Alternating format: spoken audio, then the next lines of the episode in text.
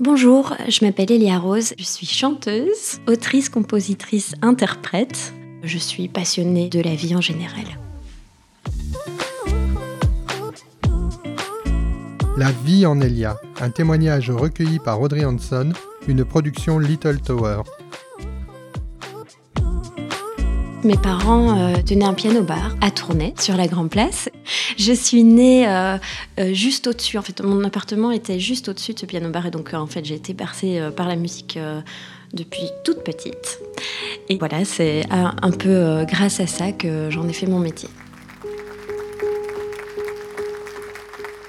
Moi, j'ai toujours été autodidacte, en tout cas euh, jusqu'à mes 25 ans. C'est vrai que j'étais toujours euh, dans l'artistique, même euh, j'ai fait mes études à l'Académie des Beaux-Arts, j'avais pris option dessin, j'adore dessiner. Mais voilà, bon, moi, dans ma tête, c'était plus qu'évident que j'allais faire de la musique, donc je ne cherchais pas un autre métier, je cherchais juste un, apprentissage en plus. Donc j'étais un peu entourée d'artistes fous et ça m'a toujours plu ce côté-là.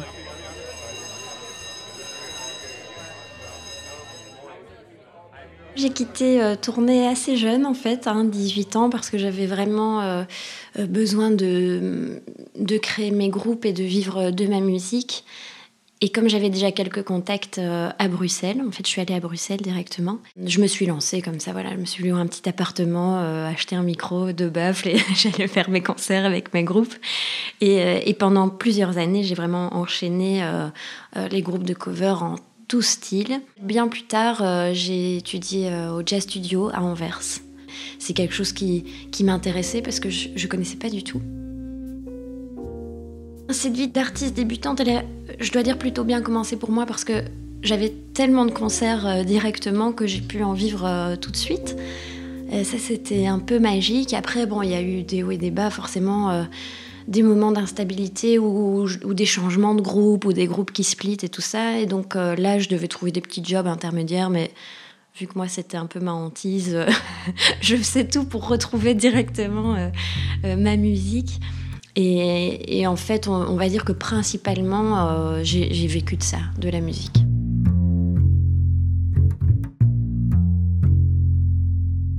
C'est des années de bonheur et, euh, d'apprentissage, hein, parce que c'est vrai que chaque scène, euh, on apprend euh, ce qu'il faut faire et surtout ce qu'il ne faut pas faire, hein, parce que ça m'est arrivé de... Voilà, au début, je me souviens, le truc qui me stressait le plus, c'était de parler entre les, entre les morceaux, par exemple. Ça, c'est un peu le stress qu'ont beaucoup de, de, chanteurs, parce que chanter, moi, ça allait, aucun problème, mais alors meubler, c'était une angoisse permanente au début. Et voilà, maintenant, euh, j'ai plus ça. Maintenant, je dis ce que je pense et ça va tout seul.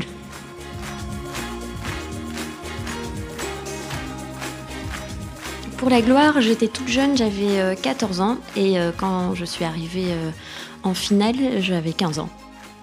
Non, j'ai pas remporté, j'étais hyper déçue. J'étais tellement déçue. Je me souviendrai toujours de ce moment où euh, on crie euh, le nom de, la personne qui a gagné et c'était pas le mien. Et là, euh, j'ai l'impression que le monde s'écroulait. mais mais c'était quand même une super expérience en fait parce qu'à cet âge-là, j'avais envie de tout apprendre. C'était une belle chose à faire, quoi. Vraiment, j'ai vraiment apprécié. Et puis dix ans après, The Voice. Comment j'arrive à The Voice? Ça, c'est la, question que je me pose souvent. Parce que c'est vrai qu'à la base, euh, bah, c'est pas trop mon truc non plus. C'est-à-dire que je n'ai pas la télé, je ne regarde pas la télé. Donc, euh, c'était plutôt. Euh, bah, J'avais envie de passer un cap, en fait. Hein, comme tout musicien, on fait ce qui nous plaît, mais bon, il y a un moment, on a envie de pousser le truc un peu plus loin. Et c'est vrai que j'avais deux, trois copines qui m'avaient dit oh, Tu devrais le faire, ça, va être super. Et donc, je me suis inscrite un peu sur un coup de tête. Et en fait, voilà, ça m'a, c'était une expérience euh, un peu compliquée pour moi, euh, je dois bien avouer, parce qu'on est quand même. Enfin, moi, j'étais pas que, pas que j'étais malléable, mais bon, on essaye de montrer des images qu'ils ont envie de montrer et tout ça. Et moi, ça me convient pas parce que j'ai quand même mon petit caractère, mine de rien. et donc, c'était, c'était pas mal de compromis. Euh, mais bon, au final, je retiens quand même les belles choses, c'est-à-dire que il y a cette expérience du direct euh, qui est complètement euh, paniquante. Et en fait euh, il fallait gérer ça. Et je trouve que je l'avais quand même je quand même bien fait. J'étais contente de moi. Et, et puis évidemment la rencontre avec les musiciens qui était extraordinaire. Les musiciens avec qui je travaille aujourd'hui grâce à ça. Peu plus tard, j'ai eu un groupe disco. Ça, c'était euh, un peu le premier truc, euh, un peu plus pro, on va dire, parce qu'on était 10 euh, musiciens sur scène. on a commencé à faire des gros, gros concerts quand même. On avait fait un concert à Forêt Nationale entre des stars du disco. On venait jouer deux, trois morceaux. Donc, c'était, c'était, c'était une super expérience. une des reprises que j'ai toujours. Enfin, c'était une de mes préférées. C'était Aretha Franklin, Think parce que c'était un challenge à chaque fois, évidemment. Bon, nous, on l'a baissé un peu euh, de un ou deux tons parce que c'était trop haut pour moi, mais euh, c'était super. Je me souviens avec les, cuivres et tout. quand je savais que cette chanson arrivait, je ne me sentais plus. C'était trop bien. Et voilà, et aussi en jazz, j'ai beaucoup apprécié chanter euh, des standards de jazz, même les plus connus. Hein, voilà, de Fly Me to the Moon to Cheek to Cheek. J'ai beaucoup aimé ça. Après, j'ai eu un autre groupe vachement plus euh, soul. On jouait des sets de deux heures interminables où il fallait mettre le feu tout le temps. On faisait quand même euh, des, chouettes, euh, des chouettes festivals, des, chouettes affiches, mais c'est vrai qu'à un moment, bah, j'avais besoin de m'exprimer moi et de, de composer et de présenter en fait qui j'étais. quoi.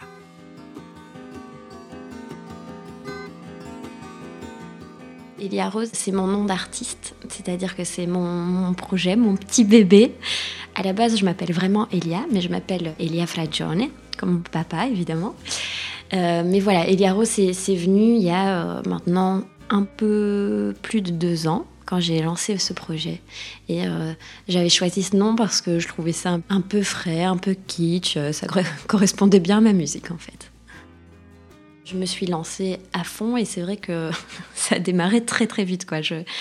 j'ai tout donné à fond. Je compose euh, assez vite, d'instinct. Euh, il y a des gens vachement plus torturés qui mettent beaucoup de temps, qui doivent être dans une atmosphère, qui doivent être isolés, tout ça. Moi, euh, des fois, je monte, j'écris un refrain et, le lendemain, j'écris un couplet et ma chanson est là, en fait, elle est prête. elle est très instinctive, ma musique. Et hum, et dans les, productions, le style, euh, c'est, on va dire, euh, donc assez joyeux et les sons tirés vraiment des années 80. Euh, au début, c'était moins le cas, et puis je trouvais ça tellement génial qu'on pousse un peu le truc à, l'extrême, on va dire, en essayant d'être 2021, mais, mais on a quand même cette tendance à, trop aimer les années 80, donc on, voilà, c'est un mélange en fait. Le premier single que j'ai sorti, c'est euh, Colors et c'était en 2019. Super chouette accueil. Euh, euh, c'est un morceau un peu funky, un peu, un peu léger, facile à écouter comme ça.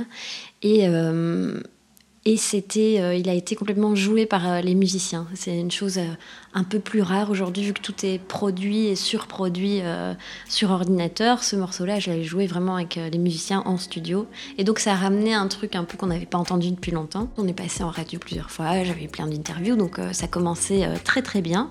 Ensuite, quelques mois après, j'ai sorti mon single Sky, mais il est tombé une semaine avant le confinement. Du coup, tous les médias étaient occupés à autre chose. Hein. Évidemment, c'est normal. Euh, la priorité à ce moment-là, c'était pas Elia Rose, c'était le Covid, hein, c'est normal. Donc on est un peu passé à côté de celui-là. J'étais un peu déçue, mais en même temps, euh, étonnamment, je vois qu'il est en train de ressortir maintenant. Il est diffusé en radio, notamment en Suisse, euh, beaucoup. J'ai plein d'amis qui, sont revenus de Suisse cet été en me disant Mais tu sais, on entendait Sky à la radio. Donc voilà, c'était une belle surprise. Et pendant le confinement, je ne me suis pas vraiment arrêtée. Hein. J'ai tout donné. C'était nécessaire pour mon moral et mon bien-être, sinon je n'allais pas survivre.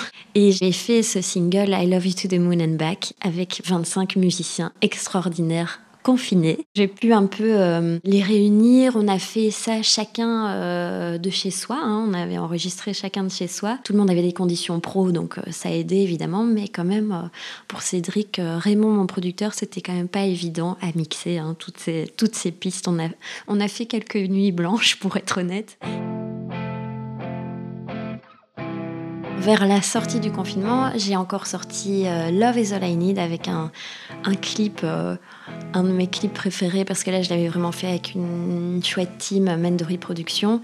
On avait tout donné, on avait fait un tournage de trois jours, enfin ça c'était euh, un, super bon moment aussi. Encore après ça, j'ai sorti il y a pas longtemps mon single Oh My en fait qui qui révélait mon premier EP. Donc un EP, c'est un petit album à six titres. Et pour ce, titre-là, au Mail, on a eu beaucoup de presse, beaucoup de retours, beaucoup de passages radio. Et c'était un peu nécessaire aussi pour mon, bien-être, mon moral, parce que quand on fait tout ça et qu'il y a très peu de retours, ça, ça peut être épuisant, voire démoralisant. Et donc il y a eu ce petit coup de punch euh, euh, nécessaire. Et ça ne s'arrête jamais. En fait, moi, je suis très productive et on, a déjà tourné euh, deux prochains clips qui vont sortir pour euh, fin, l'année prochaine. Et on essaie de prendre l'avance parce que j'ai tellement d'idées, de projets dans tous les sens qu'il faut que ça se réalise très vite. je, je, plains ceux qui m'entourent hein, parce que c'est vrai que je ne les fais pas beaucoup dormir non plus du coup. Le prochain single, euh, Tokyo, il sort le 3 décembre. J'ai écrit cette chanson euh, parce que j'ai toujours voulu visiter le, le Japon. Et c'est un mélange euh, entre cette envie de voyage et un peu d'autodérision. C'est un mot que je n'arrive jamais à prononcer correctement. Euh, parce que c'est vrai que je commence cette chanson en disant euh, mais en fait euh, peut-être que je suis super connue au Japon. Peut-être que je suis une grande star et qu'ils m'attendent. Voilà c'était un peu un peu pour rigoler mais au final Tokyo c'est vraiment une envie d'évasion le clip a été tourné euh, dans mon salon en une journée. Euh, encore une fois, euh, faute de budget, on fait tout avec, avec les moyens du bord. En fait, le pitch, c'est voilà, je, je me pense japonaise. J'ai l'impression que j'ai un peu ça dans le sang et je me retrouve dans une sorte de salon japonais ultra kitsch. Et comme d'habitude, à faire, à faire un peu des, des feintes, comme j'aime bien. c'est vrai que l'humour, c'est subjectif, mais je considère que voilà, moi, un clip est réussi s'il si, me fait rire. Et moi, souvent, voilà, j'ai mon humour euh, à moi, mais ça a l'air de, de plaire au public aussi. Donc, c'est super.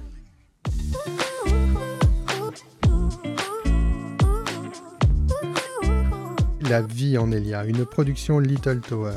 Ce podcast vous a plu? N'hésitez pas à le liker, à le partager, à vous abonner à notre chaîne Little Tower Podcast.